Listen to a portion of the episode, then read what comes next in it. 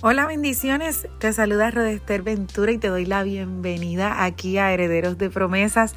Ya sé, llevaba unos días eh, que no había grabado nada, pero pues estaba bastante, bastante comprometida, pero aquí estoy y quiero compartir contigo una palabra muy bonita eh, que se encuentra en Juan capítulo 2. Eh, vemos un relato que muy conocido por, por todos, ¿no? son las bodas de Cana. Ustedes saben que cuando leemos el capítulo 2 de Juan, vemos que que hay unas bodas que Jesús y sus discípulos también fueron invitados a la boda y faltando el vino, dice Juan capítulo 2, la madre de Jesús le dijo que no tienen vino. Entonces Jesús le pregunta a ella, ¿qué tienes conmigo, mujer? si aún no ha venido mi hora. Pero su madre eh, le dijo a los que servían, haced todo lo que dijere y estaban allí seis tinajas eh, de piedra para agua y el Señor mandó a llenar esas tinajas y las llenaron hasta arriba. Y entonces dice, sacad ahora y llevadlo al maestresala. Y cuando se lo llevaron, el maestresala quedó sorprendido y aún llama al novio y le dice, oye, ven acá, todo el mundo ofrece el mejor vino primero y el, y el, y el más baratito, como digo yo, lo dejan para el final, pero tú has hecho todo lo contrario. Y, bueno, este fue el, primer milagro que registra, ¿verdad? Eh, que hizo Jesús. A mí me llama mucho la atención porque, eh, digo, se los estoy parafraseando porque ustedes lo pueden leer con, mucha calma, pero es que a mí me gusta como que llevar todo, ¿verdad? al estilo mío y al vocabulario mío para que se pueda entender mucho más sencillo. Pero me llama mucho la atención lo que pasó en este pasaje. Y es lo que quiero compartir hoy en esta corta reflexión. Lo primero es que tienes que invitar a Jesús a tu fiesta.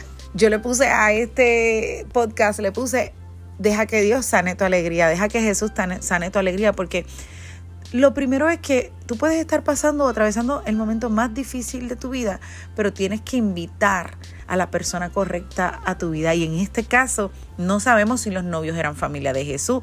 Podemos ver que la boda, eh, que las personas alguna cercanía tenían de, Jesús porque incluso vemos a, María muy pendiente a lo que está pasando y, y dando órdenes. O sea que que los novios no eran nadie ajeno, ¿verdad?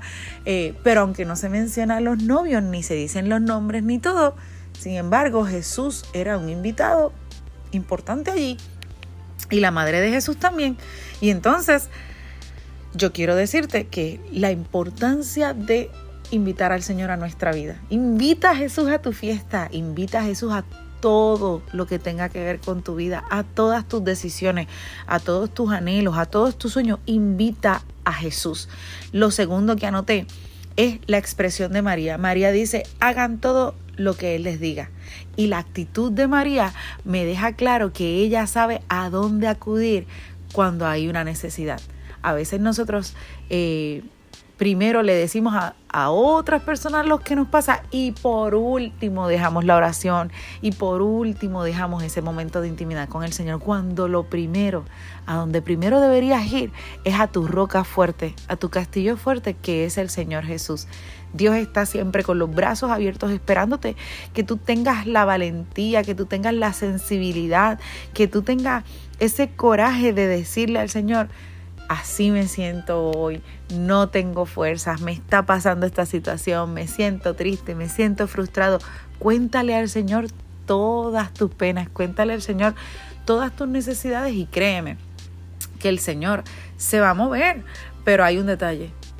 Ella dice, hagan todo lo que Él les diga.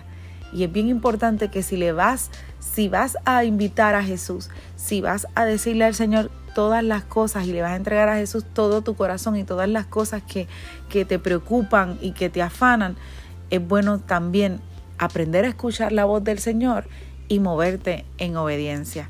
Y número tres, que aquí me detengo un poquito, es que el Señor encuentra seis tinajas que estaban para, la, para el rito ¿verdad? de la purificación. Ellos acostumbraban a a tener agua porque con esa agua se lavaban las manos antes de cenar, eh, si venían las personas, eh, como las personas corrían un gran trayecto, ¿verdad? También le lavaban los pies cuando las personas llegaban a, de invitados a algún lugar. Y el Señor coge estas seis tinajas. Y yo soy de las que creo que el Señor no se mueve en, en aguas sucias. Pero sabes que lo que representan para mí las tinajas, es porque nosotros llegamos así ante la presencia del Señor.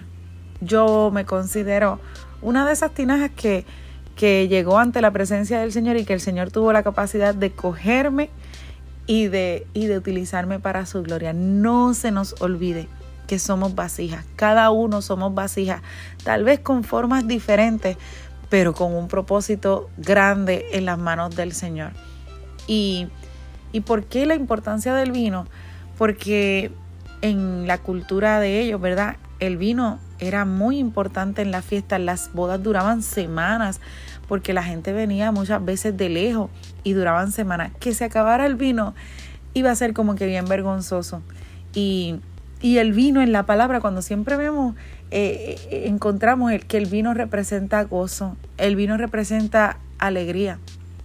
En algún momento de la boda comenzó a faltar el vino.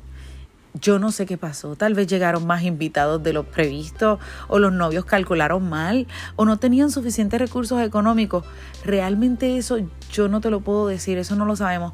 Pero en cualquier caso, esto era un problema grave y iba a ser un, problema bien vergonzoso porque recordar una boda porque la comida no dio, ustedes saben que aquí, por lo menos en el área latina, si la comida no dio, si el bizcocho estaba malo, sí, pero allá el vino era importante. Entonces iba a ser algo totalmente triste para, para los novios, un recuerdo triste y un recuerdo eh, demasiado vergonzoso para toda la familia. Entonces, proveer vino para un banquete de boda, que fue lo que hizo Cristo, sirvió para evitar mucha tristeza y humillación a este matrimonio y a esta familia que eran los anfitriones de, de esta boda. Y ya casi terminando, eh, me deja saber que cuando, cuando dejamos que el Señor tome el control de todas las cosas de nuestra vida, el Señor tiene la capacidad de transformar, como hizo con el agua. Porque cuando tanto el agua como el vino son líquidos, son líquidos, pero que al convertir el uno en el otro, hubo una transformación tanto de su carácter como de su sustancia. Es algo similar a lo que ocurre con nosotros en el nuevo nacimiento cuando le entregamos nuestro corazón al Señor. Venimos de una manera, venimos siendo una sustancia, pero el Señor nos transforma en otra, transforma nuestro carácter, transforma lo que somos. Así que yo quiero invitarte hoy a que le permitas al Señor que así como cambió el agua en vino, también transforme tu vida. Y por último, y no menos importante, quiero dejarte estos, estas cuatro cosas que me ministraron a mí cuando leí este pasaje.